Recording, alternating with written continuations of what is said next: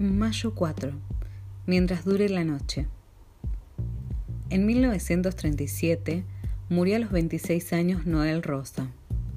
Este músico de la noche de Río de Janeiro, que en vida conoció la playa solo por fotos, escribió y cantó zambas en los bares de la ciudad que los canta todavía.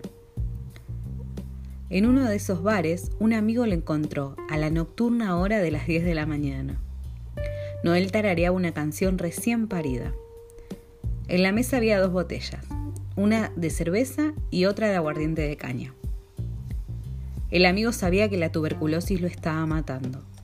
Noel le adivinó la preocupación en la cara y se sintió obligado a darle una lección sobre las propiedades nutritivas de la cerveza.